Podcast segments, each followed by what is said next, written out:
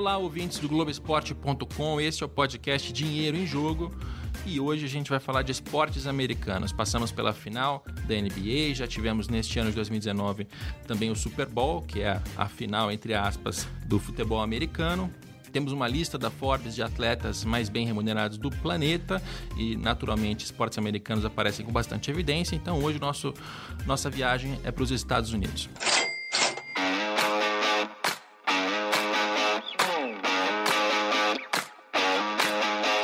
Bom, e para destrinchar os negócios dos esportes americanos, eu tenho hoje duas participações. Vou apresentar primeiro quem está mais longe. A gente tem o Ricardo Forte, que é vice-presidente global de esportes e entretenimento da Coca-Cola patrocinadora de uma, uma dezena de. Uma dezena, não, uma centena de, de, modalidades. Tudo bem, Ricardo? Tudo bem, Rodrigo. Prazer falar com você. Legal. E aqui em São Paulo, ao meu lado, eu tenho a participação do Fabrício Crepaldi, que tem um blog aqui no Globoesporte.com, o Overtime, cobre esportes americanos que é quem realmente entende do esporte. Então a gente tem o Fabrício para entender do esporte, o Ricardo entende de negócio. Eu tô aqui só para não falar bobagem. Tudo bem, Fabrício? Fala, Capelo, tudo bem? Obrigado pelo convite. Um abraço para você, um abraço para o Ricardo. Vamos lá, falar um pouco sobre esportes americanos que encantam, já estão encantando muita gente aqui no Brasil. Maravilha. Vamos começar pela NBA? Acho que a NBA é um, é um fato mais, mais recente, mais quente. A gente teve a final entre o Toronto Raptors e o Golden State Warriors. Primeiro, introduz pra gente, Fabrício, qual era o contexto, uh, quais dessas equipes eram favoritas, o que, que aconteceu na final? O Golden State é,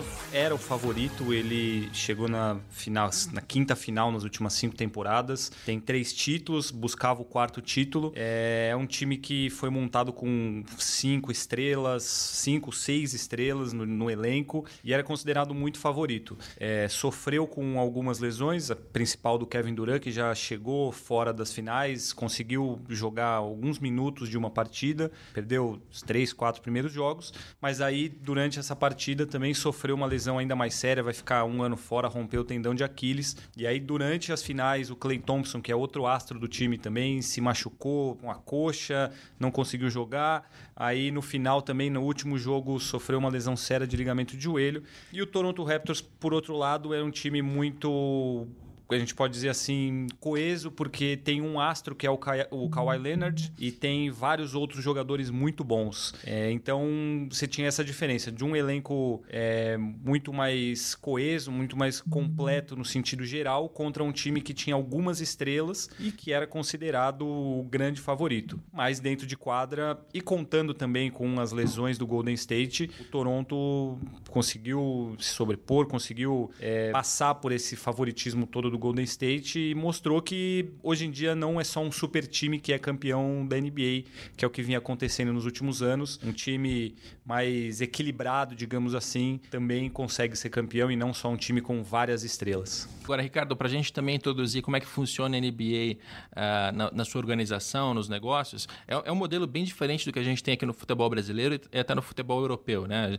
Você tem uma, uma, uma liga com, na verdade, franquias, né? A gente nem, nem chama de, de clubes ou equipes nos Estados Unidos, são franquias, né? E essas equipes elas têm donos, esses donos eles fazem, estão todos juntos dentro de uma organização que é a NBA, tomam as decisões coletivamente, enfim, é um mundo bem diferente daquele que a gente encontra no, no futebol brasileiro, né? É isso mesmo, apesar de dos times competirem na quadra, fora da quadra, eles uh, são uma, uma, uma, organização bastante coesa. Isso acontece não só com a NBA, mas também com todas as outras ligas profissionais americanas. Eles são um negócio em primeiro lugar e um esporte em segundo lugar. Os donos eh, todos se ajudam, trabalham juntos para um objetivo comum, que é desenvolver o esporte e aumentar as receitas eh, do negócio que eles são eh, coproprietários.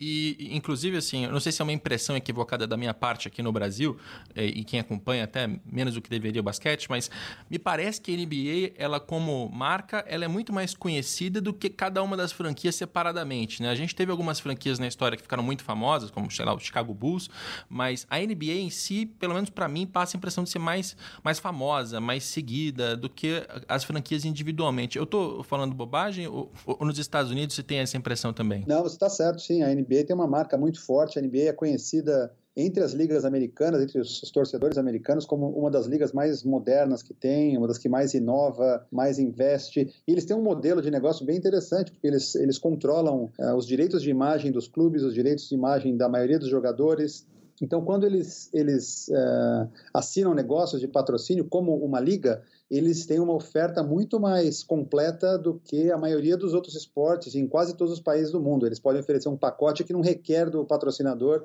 é, a necessidade de comprar outros direitos com outras organizações. Maravilha. E eu queria colocar um número aqui para a gente comentar uh, sobre audiência, né? Porque, enfim, quando a gente fala, fala de negócio, de, de, geração de receitas, geralmente um dos indicadores mais importantes é a quantidade de pessoas que está assistindo aquilo, porque isso tem, tem valor para o anunciante, isso tem valor para a emissora, isso tem valor para as marcas envolvidas. E a audiência dessa, a audiência média, né? Como na, na NBA a gente tem uma final que não é uma partida só, ou duas, como acontece no futebol, a gente teve lá seis jogos correto? Seis, seis jogos. Nesses seis jogos, a audiência média foi de 15 milhões de, de espectadores pela, é, pela ABC, que é a emissora que fez a transmissão nos Estados Unidos.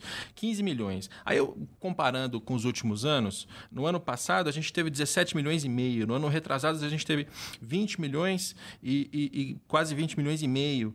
No ano mais, mais um para trás, 20 milhões de novo. Quer dizer, a gente está percebendo uma queda na audiência. O é, que, que, que, pode explicar isso, Ricardo? É, as pessoas elas migraram de plataforma, de repente, elas estão assistindo no streaming, então a audiência total ela está sendo fragmentada em mais mídias, ou a NBA perdeu um pouco da, do apelo que tinha aí. Enfim, o que, que, que pode explicar esse tipo de, de queda? Ah, tem vários fatores que influenciam a audiência de, de algumas partidas uh, pontuais. Uh, os times estão jogando, obviamente, se a rivalidade não é uma das maiores eh, da liga. Isso tem uma influência, a oferta de outros eh, investimentos, de tanto de esporte quanto de entretenimento, acontecendo na mesma, na mesma época. Essa foi, eh, foi particularmente interessante porque um dos times é canadense. Então tem um time americano e um time canadense jogando. Se você for avaliar a audiência no Canadá, os resultados foram, foram fenomenais. Obviamente não é a mesma coisa do que o, o Golden State Warriors jogando com algum outro time americano, cuja rivalidade é, é grande também. Mas só para colocar como, é, como, como no, no contexto,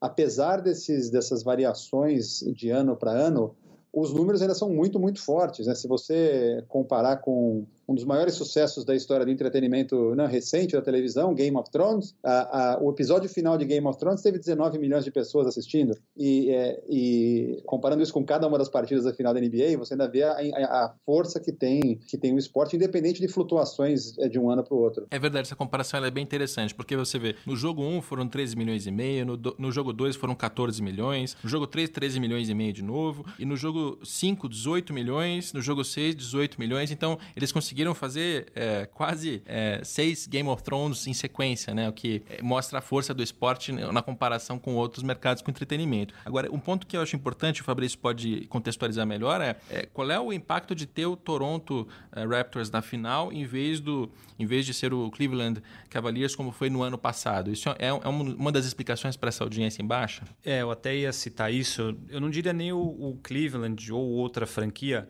mas, por exemplo, nas últimas oito oito, os últimos oito anos, a gente tinha o LeBron James na final. E o LeBron James é um cara que atrai muito público.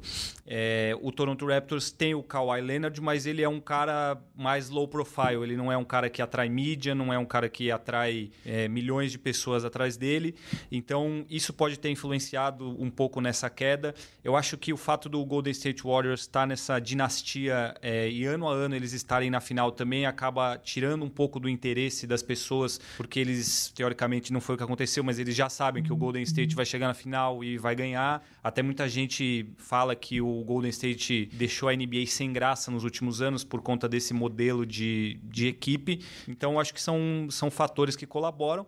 Além do fato de, por exemplo, a gente não ter o Kevin Durant em quadra nos primeiros jogos. É, então, você, de um lado, era um time canadense que não tinha uma super estrela midiática, e do outro, o Golden State, que todo mundo sabe que vai ganhar, que não foi o caso que aconteceu esse ano, mas é o que vinha acontecendo, e jogando sem o seu principal jogador. A gente pode colocar ele, o Kevin Durant e o Stephen Curry, como os principais, mas Kevin Durant como o MVP das finais do ano anterior, o grande astro da NBA, talvez no momento. Então, eu acho que são esses alguns fatores que colaboram, além, é claro, da, de ser uma franquia canadense. Se você tivesse ali um Boston Celtics, um Los Angeles Lakers é, na final, que são franquias com um número muito grande de torcedores, isso colaboraria certamente para esse número aumentar. Agora, eu queria que, que o Ricardo explicasse para a gente como é que funciona a questão do patrocínio, né? Porque diferente do futebol brasileiro, em que você tem 15 marcas por uniforme, diferente do futebol europeu, que você tem duas, três marcas por uniforme, a NBA não tem marca no uniforme. Ainda não, né? Era isso que eu ia comentar. O, o Ricardo falou que a NBA é a, é a, que mais inova. Ela foi a primeira a permitir o patrocínio no uniforme.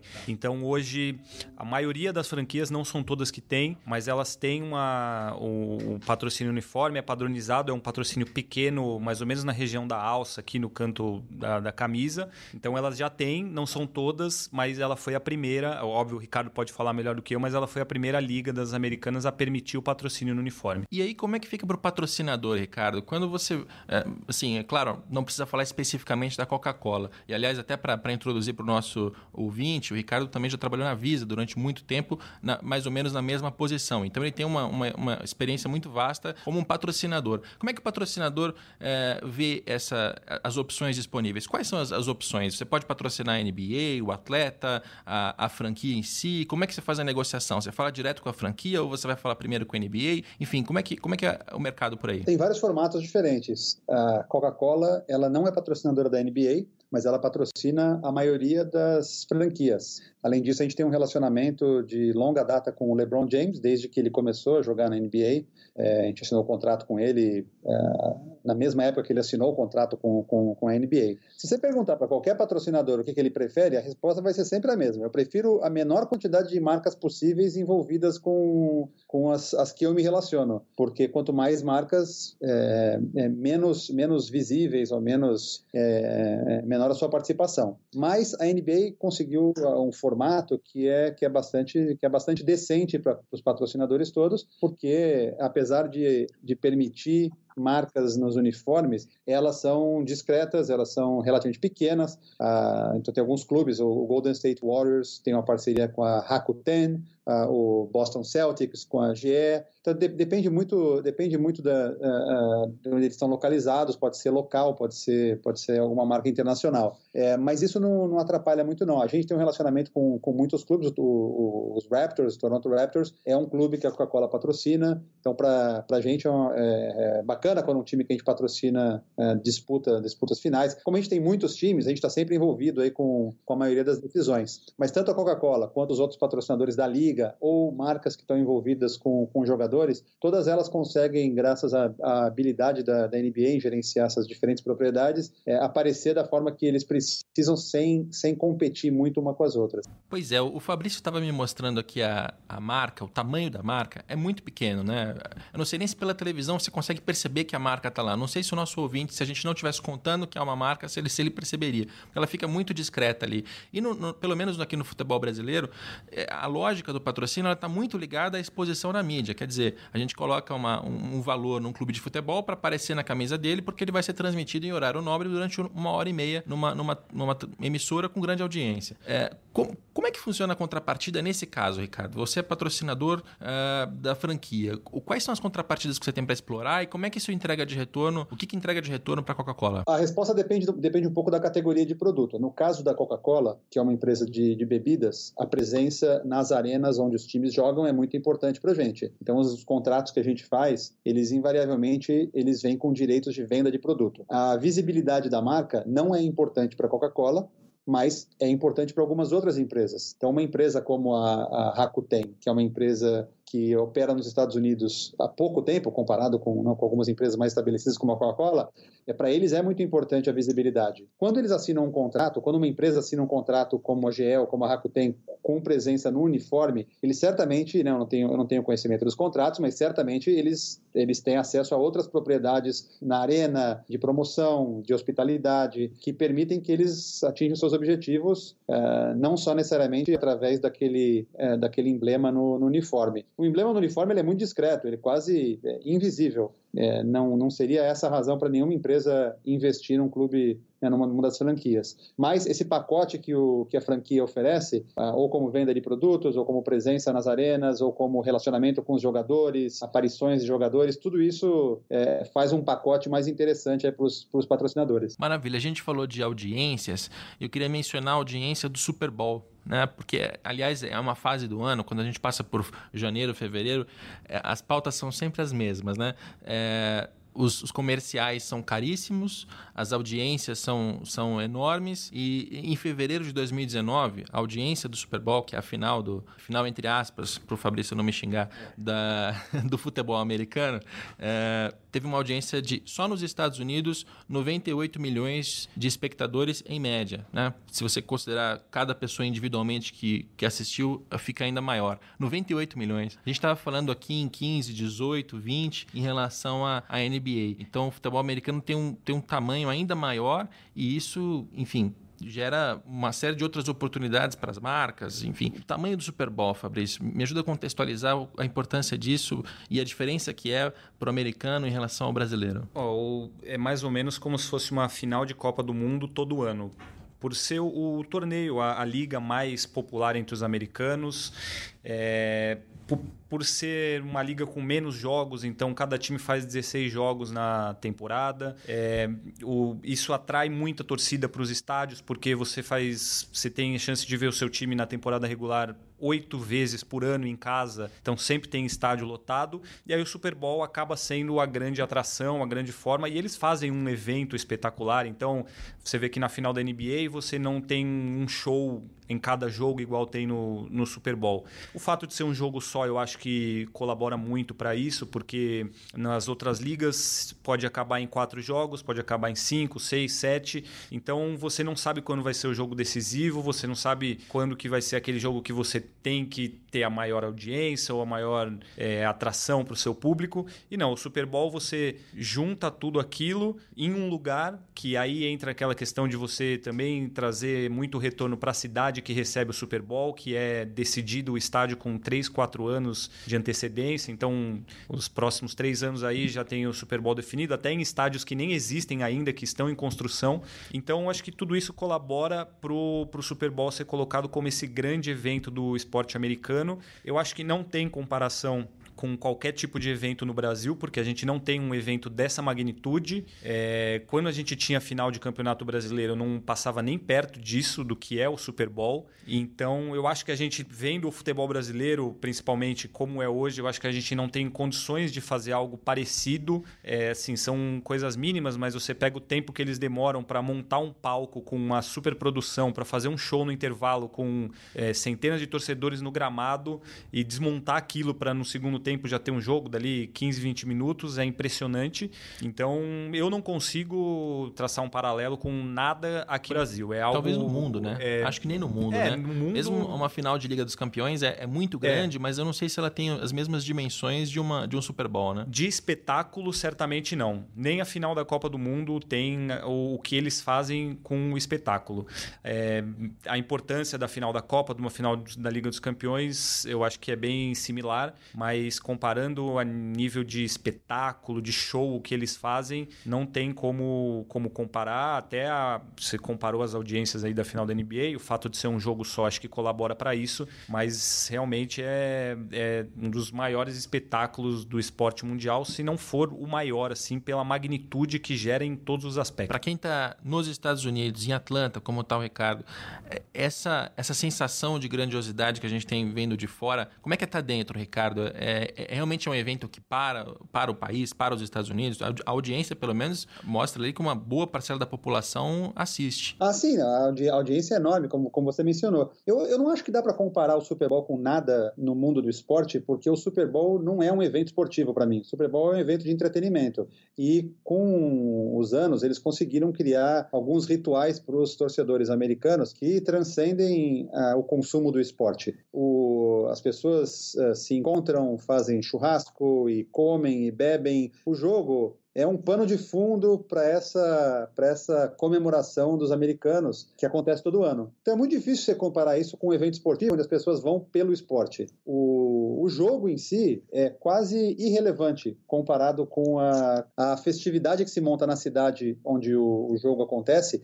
é muito maior do que o jogo, ao ponto de muitas pessoas virem para a cidade, participarem dos eventos durante a semana e irem embora antes do jogo. Então não dá para comparar o que acontece é, no Super Bowl do, do, ponto de vista esportivo com a Liga dos Campeões ou com a Copa do Mundo. As audiências desses outros eventos são, são maiores e, e as pessoas estão interessadas no esporte. Um dado que corrobora essa visão é que, inclusive, a audiência no intervalo é maior do que a audiência na partida. Porque muita porque gente vê o show, exato, ela quer assistir o show, porque um sempre é com gente muito é, famosa é. cantando é. no intervalo. Né? E nesse ano agora foi, foi a primeira vez em que a audiência da televisão é, foi abaixo de 100 milhões de espectadores. Os, todos os últimos anos tinham sido mais de 100. Eu estava lendo análises, tem inclusive gente que sugere que o problema é o Maroon 5, porque o Maroon 5 já não é uma banda tão, tão requisitada e tão querida pelos americanos quanto era 10 anos atrás. Então, é, às vezes a explicação para a audiência mais baixa não está nem no futebol americano, está tá no Maroon 5. É, e é exatamente isso que o, que o Ricardo está falando. Não é,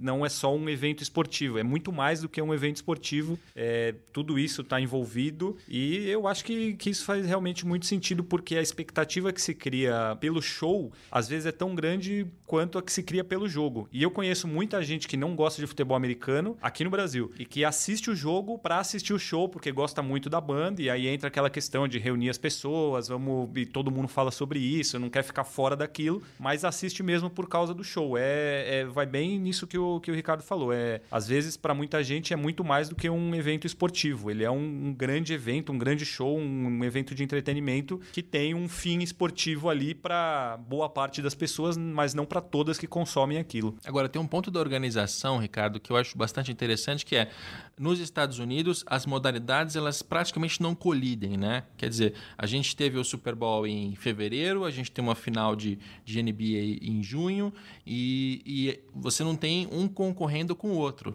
né? É, a gente, o Fabrício mencionou o número aqui de 19 partidas disputadas pelos times da, da NFL. 16. 16. Na temporada perdão, regular. 16 na temporada regular. Um time de futebol brasileiro faz 18, 18 datas de estadual, mais 38 de campeonato brasileiro. Você soma no fim do ano, tem mais de 60. E o NBB acontece ao mesmo tempo que o campeonato de basquete, a Superliga de vôlei acontece ao mesmo tempo também. Um acaba concorrendo com o outro, porque é o mesmo espectador que está se dividindo entre mais de um esporte. Os Estados Unidos não fazem isso. É, é, é um nível de maturidade, pelo menos para quem está de fora, que parece muito maior do que aqui, né? Ah, sem dúvida. E essa ideia que as tanto é, dentro de cada uma das ligas, as franquias, elas não são inimigas, elas são apenas concorrentes no campo, mas elas são é, parceiras de negócio, tanto entre as ligas isso é muito importante também. É, o calendário, o calendário não acontece por acaso. O calendário acontece dessa forma porque ele é planejado. As ligas se falam e é, agora no primeiro semestre do ano tem outro evento muito grande que acontece, que é a final do basquete universitário americano, Final Four, quando os quatro times finais aí acabam jogando as semifinais e a final num fim de semana, que é um evento também é, é, é enorme para os Estados Unidos. Então, se você olhar o calendário anual de eventos esportivos americanos, você tem as ligas principais, todas elas é, bem, bem orquestradas. Alguns dos donos de franquias de. É, isso acontece aqui em Atlanta, de futebol americano, do Atlanta Falcons, é, são os mesmos donos das equipe, da equipe de futebol, o Atlanta United. Isso acontece em outros estados também, o que é um incentivo ainda maior para ter uma coordenação entre todas as ligas. E aí, para a marca, como é que funciona em relação a isso? Porque com essa, com essa divisão, existe alguma, algum tipo de. Não sei se é um acordo de cavalheiros, mas olha, então a, a Pepsi patrocina este aqui, enquanto isso a Coca-Cola vai se preparar para patrocinar aquele ali. Existe algum tipo de, de separação também entre as marcas? Não, cada, cada empresa é, toma decisões isoladamente, aí pensando nos seus, nos seus objetivos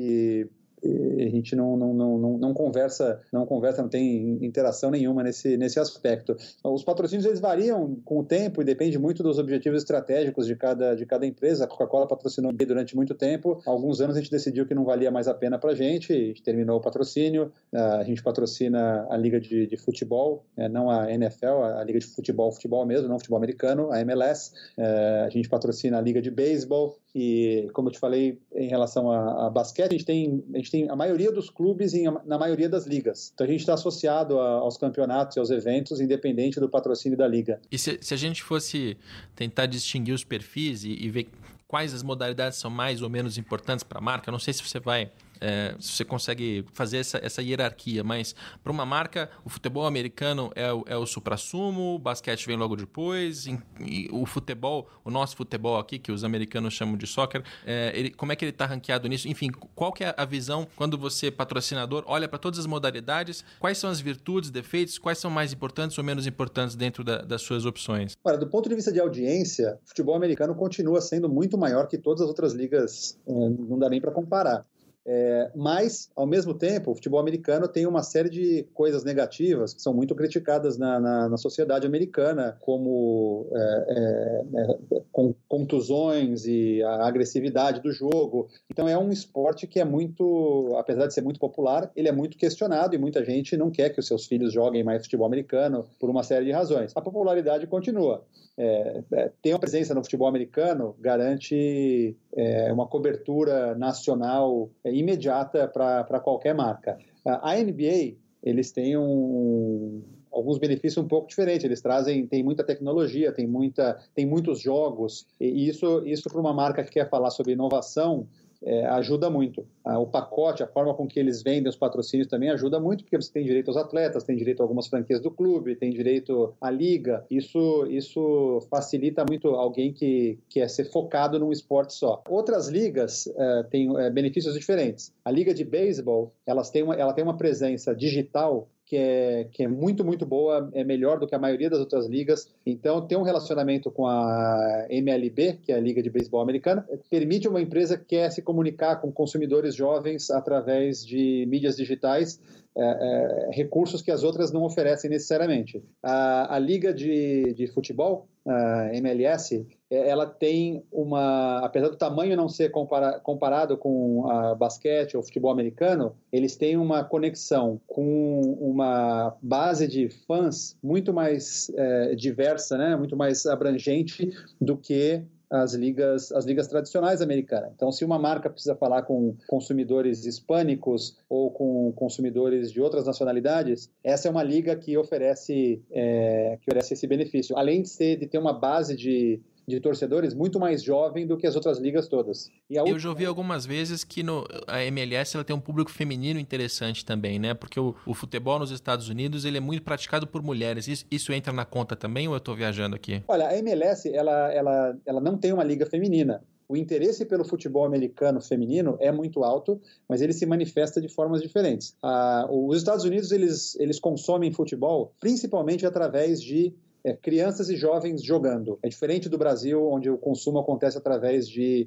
é, é assistir, assistir partidas de profissionais na televisão. É, nos Estados Unidos em alguns países como a Austrália, é, o futebol é consumido através de famílias que levam os filhos para jogar futebol. E isso tem uma participação muito grande de mulheres aqui. Os, as torcedoras, né, por isso, tem uma participação de torcedoras também grande é, em estádio. É, o perfil é um pouco, é um pouco diferente. É, mas a, a, Liga de Futebol americana não é, não é tão mais feminina que as outras, é, comparando com as outras ligas principais. E faltou falar de uma liga só que a gente, no Brasil, A gente não, não fala muito, que é a Liga de Hockey no Gelo, que é, também é uma, é uma das cinco ligas mais importantes americanas. É, apesar apesar do, do esporte não ser um esporte nacional americano, tem alguns estados, tem algumas regiões onde hockey é muito, é muito importante. Então, é, é uma liga, é uma liga das, das, das, das, grandes americanas. Então, a gente tem cinco modalidades. Fabrício, aqui no Brasil, do que você percebe até pela audiência do teu blog, pela tua cobertura,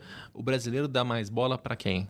Hoje para a NFL e para a NBA. São os dois, os dois principais. A NBA cresceu, voltou a crescer, acho, muito nos últimos tempos. Ela ficou um pouco de lado, mas aí nos últimos anos eu acho que ela atingiu um público mais jovem. Hoje é muito mais gente da minha idade, de 25 a 30 anos, é, que consome NBA, até os mais novos.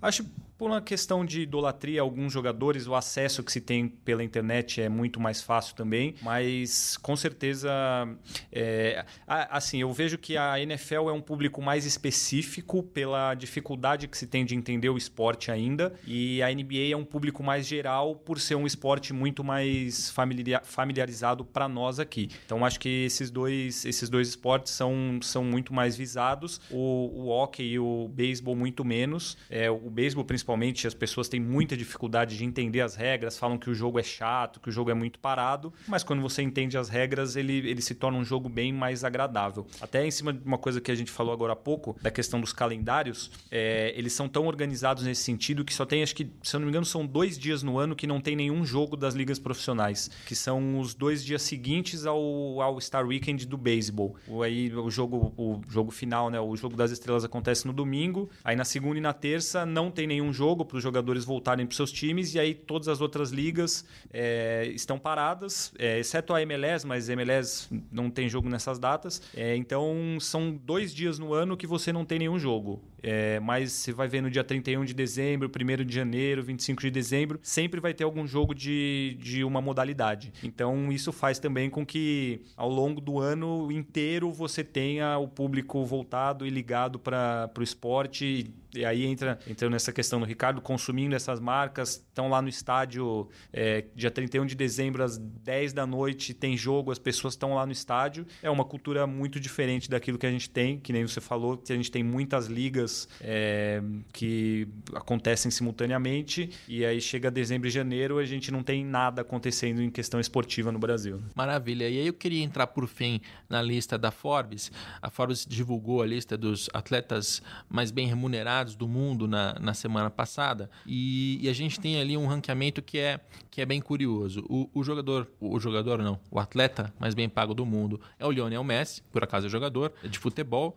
127 milhões de dólares é, recebidos de acordo com a Forbes. Depois você tem o Cristiano Ronaldo, 109 milhões, o Neymar, 105 milhões, Canelo Álvares do boxe, 94 milhões, Roger Federer, 93 milhões do tênis. Então, pelo menos nessas cinco primeiras colocações, a gente não tem é, esportes americanos, pelo menos essas entre essas modalidades que a gente vem mencionando aqui. Daí em diante, só dá Estados Unidos. Né? A gente tem uh, Russell Wilson do futebol americano, Aaron Rodgers do futebol americano, LeBron James, Stephen Curry, Kevin Durant, todos os três do basquete, e os Estados Unidos têm uma predominância grande aí. É, o que, que te, chama, te chama atenção? Dessa, dessa lista, Ricardo, uh, o fato de os três primeiros serem jogadores de futebol e serem marcas uh, globais, né, que estão sendo consumidas na Ásia, na, na, América do Sul, que são muito famosos, isso ajuda a explicar essa, essa diferença? Talvez eles sejam um pouco mais famosos do que é o basquete, a NBA,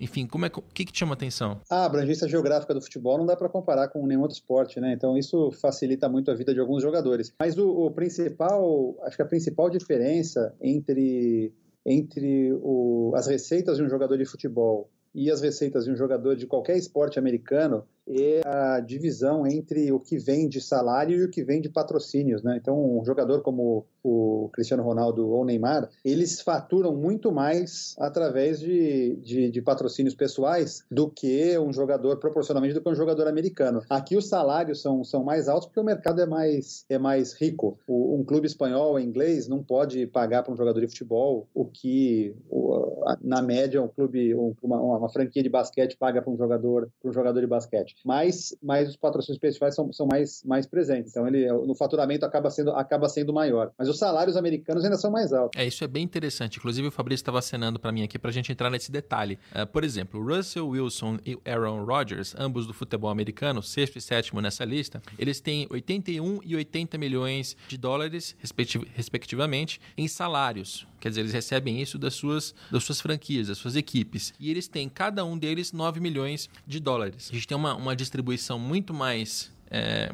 pesando mais na parte do salário do que na, na, publicidade. Enquanto se você fala de um Neymar, ele recebe 75 milhões em salários, 30 milhões em publicidade. Então ele tem um salário mais baixo do que os jogadores de futebol americano e tem é, publicidade, né, essa, esse peso da publicidade maior no caso do Neymar. Já no basquete, é, o LeBron James, o Stephen Curry e o Kevin Durant, todos eles têm valores relevantes também em publicidade. Na verdade, no caso deles, a publicidade é até maior do que os salários. Nos salários, eles estão na casa dos 30 milhões de dólares. Na publicidade, eles vão ali entre 35 e 50. Então, eles recebem mais com publicidade do que com salário. É, eu estou resumindo um pouco os números, porque senão o nosso ouvinte vai me mandar xingamentos Sim. depois. Muito número embaralha. É, agora, essa distribuição é bem interessante, né, Fabrício? É, eu acho que ela é. Ela, para quem acompanha assim, ela parece óbvia. É, ainda é, concordando com isso que o Ricardo falou, porque você pega o LeBron James, o Neymar, o Cristiano Ronaldo, o Stephen Curry, eles são jogadores mundiais, eles são conhecidos no mundo inteiro, é, são esportes que atingem o mundo inteiro. É, um jogador de beisebol, por exemplo, ele assina contratos de 10 anos, 330 milhões, 300 milhões de, de dólares com a franquia dele, mas o alcance dele é basicamente só nacional. É, então, inclusive nos outros mercados que, que você tem o beisebol muito forte, o Japão, por exemplo, é, eles consomem muito o, o beisebol japonês. Então, eles têm os ídolos deles no Japão, que muitas vezes vão para os Estados Unidos também. É, então, o, esse alcance dos jogadores das ligas americanas, principalmente do beisebol e do futebol americano, é muito mais ligado diretamente aos Estados Unidos e não esse alcance mundial como tem os jogadores de basquete e de futebol. Eu acho que isso explica bem essa diferença. Como o Ricardo falou, os salários nos Estados Unidos são astronômicos, é, com algumas particularidades em cada liga, com algumas diferenças. A, por exemplo, a liga do beisebol você não tem um, um cap, que eles chamam a, a teto salarial, limite salarial. É, nas outras você tem. Então você pode fazer contratos desse tamanho de 300, 350 milhões por 10 anos. Então, eu acho que isso, isso tudo faz muita diferença. O basquete, o futebol é muito mais internacionalizado e o futebol americano e o beisebol são, eles são ídolos e são referências muito mais locais ali para os Estados Unidos do que para o restante do mundo. Tá, inclusive acho que um outro fator que pesa aí é que num time de futebol, o nosso futebol aqui são 11 jogadores e um elenco maior. Quando a gente fala de um time de basquete, você tem muito menos jogadores dentro de quadra, então você acaba concentrando mais o faturamento e, e, consequentemente, as remunerações. Agora, um nome que me chama atenção ali, Ricardo, é o do Tom Brady. Ele aparece em, em 81 nessa lista de, de atletas mais bem pagos do mundo, de acordo com a Forbes. Ele tem 15 milhões de dólares em salários e 12 milhões em patrocínios. Vendo aqui do Brasil, é, ele, ele me pareceria assim, uma, até uma aposta óbvia para aparecer lá em cima, né? Nessa, nessa remuneração. O, o, Tom Brady não é, não é tudo isso? não, o, do ponto de vista atlético, ele é um dos maiores, se não o maior quarterback da história do, do, do futebol americano. É, seguramente o que ganhou, não, o, que, o que ganhou mais. É, mas é, ele ele está em fim de carreira, né? Então isso impacta também o, as receitas dele, o salário dele. É, ele é questionado com frequência aqui sobre, sobre o quanto ele ganha e a resposta dele é: a minha mulher ganha muito dinheiro, não preciso de um salário mais alto. É, é não, é verdade. E, e além disso, ele, ele é um jogador que aceita receber menos para que outros jogadores do time recebam um salário bom para que ele consiga ter um time forte ao redor dele. Ele tem essa para não estourar o cap, ele tem essa consciência de é, aceitar receber salários menores para o time ter mais espaço na folha para contratar outros jogadores. E eu acho que a questão da, da Gisele Bündchen, eu acho que é, tem influência nisso, porque ele dentro de casa ele tem uma outra pessoa que coloca talvez muito mais dinheiro do que ele. Então ele não precisa, obviamente já ganhando isso daí já é um excelente salário. Mas ele não precisa ter esses salários astronômicos de 25, 30 milhões de dólares por ano e aí ele acaba priorizando a parte esportiva, já ganhando um ótimo salário, né? Mas ele tem outras fontes de renda que, que acabam fazendo com que ele possa fazer essa opção. Né? O, o, do, ponto de vista, do ponto de vista comercial, de patrocínios, ele não é uma das pessoas que é mais querida, das mais queridas é, no, no, no, mundo esportivo. Ele é até odiado em boa parte dos Estados Odiado é um modo forte de falar, mas por outras torcidas, né, Ricardo? É, ele é um jogador, até pelo sucesso dele, por, ele é muito criticado por algumas atitudes, algumas coisas que ele falou no passado. Então, muitas marcas ficam longe dele também. Então, o patrocínio, o patrocínio pessoal que ele recebe não é tão alto quanto, quanto deveria ser para alguém com uma, com uma performance, com um desempenho esportivo equivalente ao dele. Aí me chama, me chama atenção, inclusive, a parte dos patrocínios, porque no salário a gente tem essa explicação. E, aliás, para o nosso ouvinte entender, nos esportes americanos você tem uma preocupação maior com equilíbrio entre as, entre as franquias e eles têm algumas, algumas travas coletivas para evitar que você tenha ali alguns muito mais fortes do que outros. Então, você tem o draft, né, que na hora que os jogadores que estão vindo da base sobem, não é que cada franquia tem a sua categoria de base, aquilo é uma coisa é, mais ou menos coletiva. E aí Eles vêm o das primeiro, universidades. Exato. O primeiro, o primeiro colocado da liga acaba sendo o último a escolher o jogador, o último colocado é o primeiro a escolher o jogador. É, não, no, no futebol americano é sempre assim: o último é o primeiro a escolher no, no outro ano. É, no basquete tem um sorteio que aí o último colocado. Agora esse ano mudou, na verdade, os três últimos colocados é, têm a mesma chance, a mesma porcentagem no sorteio das escolhas do draft, tanto que o, quem ficou com a primeira escolha foi o New Orleans Pelicans, que não foi o último colocado, ele terminou ali em décimo, décimo primeiro na Conferência embaixo, Oeste, estava né? lá embaixo. Ele tinha pouquíssimas chances de ter a primeira escolha. É o número de bolinhas no sorteio ali. O número de bolinhas do New Orleans era muito menor. Os últimos colocados têm muito mais bolinhas, mas ele acabou dando essa sorte. Já no futebol americano é assim, sempre o último colocado da temporada anterior tem a primeira escolha no draft do ano seguinte. O draft é uma ferramenta, o teto salarial é outra, então você não pode sair dando aumento salarial, o salário que você quiser para pro, os atletas. Você tem que seguir algumas regras ali coletivas, isso para impedir que tenha, tenha um desequilíbrio. Então, na parte do, do, a, do esportiva, a gente entende o Tom Brady mais para baixo. Nos endorsements, como eles chamam nos Estados Unidos, que são os patrocínios pessoais, realmente me chama atenção. Talvez até aquela história da, da bola que ele murchava, né? É, ele, ele fica envolvido é, em algum momento com, com escândalos que para a marca assusta, né, Ricardo?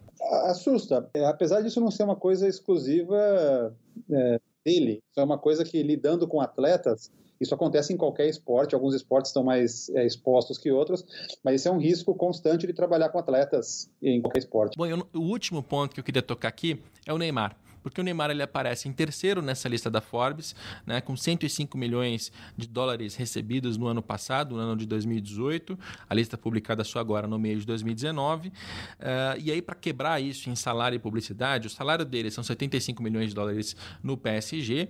Ele, depois que foi para o PSG, recebeu um reajuste impressionante, então ele foi de 12 milhões em 2014 para 15, 14, 15, quando foi para o PSG, 71. Então o salário dele é mais do que triplicou triplicou, mais do que quadruplicou quando foi para o PSG.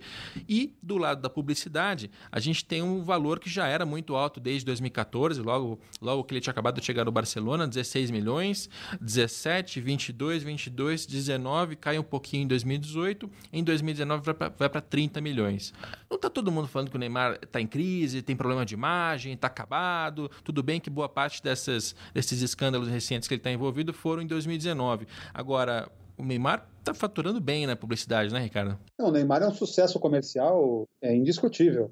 É, não, independente de quanto a imprensa esportiva ou a imprensa em geral critica o Neymar, não dá para não dá para falar muito mal do sucesso comercial dele. Ele realmente é, tem, tem um, é impressionante o que ele, que ele e a família dele conseguiram fazer nos últimos anos. É, mas ele, ao mesmo tempo, ele é uma aposta de, de altíssimo risco para qualquer marca, né? porque qualquer qualquer é, é, exercício aí de a gente chama de background check, né? Qualquer exercício de antecedentes que a gente faça e de comportamento que a gente faça, tanto nas mídias sociais quanto fora delas, é, tem muitos, muitos pontos aí de, que, que, preocupam os potenciais patrocinadores.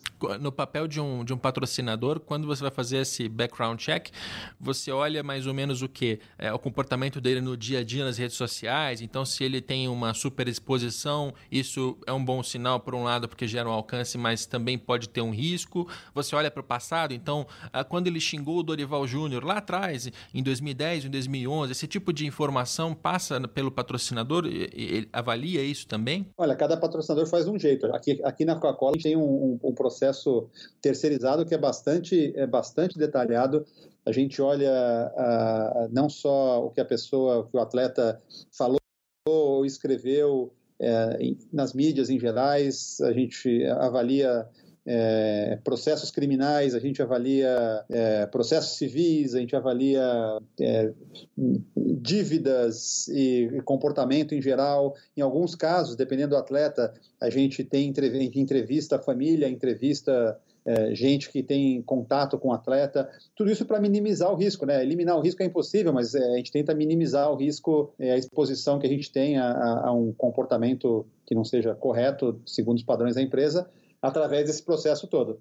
Maravilha. O Ricardo está atrasado para uma reunião que eu estou segurando ele aqui no podcast, então eu vou, vou encerrar por aqui. Ricardo, muito obrigado pelo seu tempo, pelo seu conteúdo e eu espero que seja a primeira participação de, de uma centena que a gente vai fazer. Um prazer falar com vocês. É, parabéns pelo trabalho e espero, espero poder continuar a conversa com vocês com outros assuntos no futuro. Um abraço. Maravilha, brigadão. Fabrício Crepaldi, muito obrigado pela, pela participação hoje para contextualizar melhor do que eu, porque eu não saberia fazer o que você faz. Obrigado, Capelo. Obrigado ao Ricardo também. Um prazer participar com ele.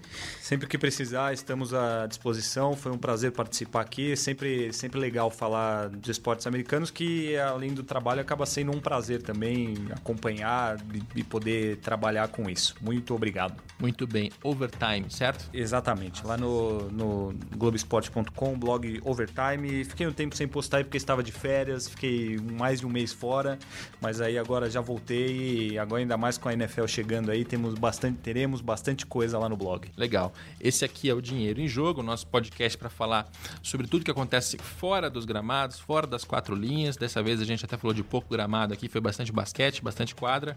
A gente se vê aqui toda semana, segundas-feiras, no globesport.com/podcast. Lá você também encontra uma série de outros podcasts com vários outros temas, vários outros é, capitães aí comandando esses podcasts. Esse programa tem a edição e produção do Leonardo M. Bianchi, coordenação do Juliano Costa. A gente fica por aqui.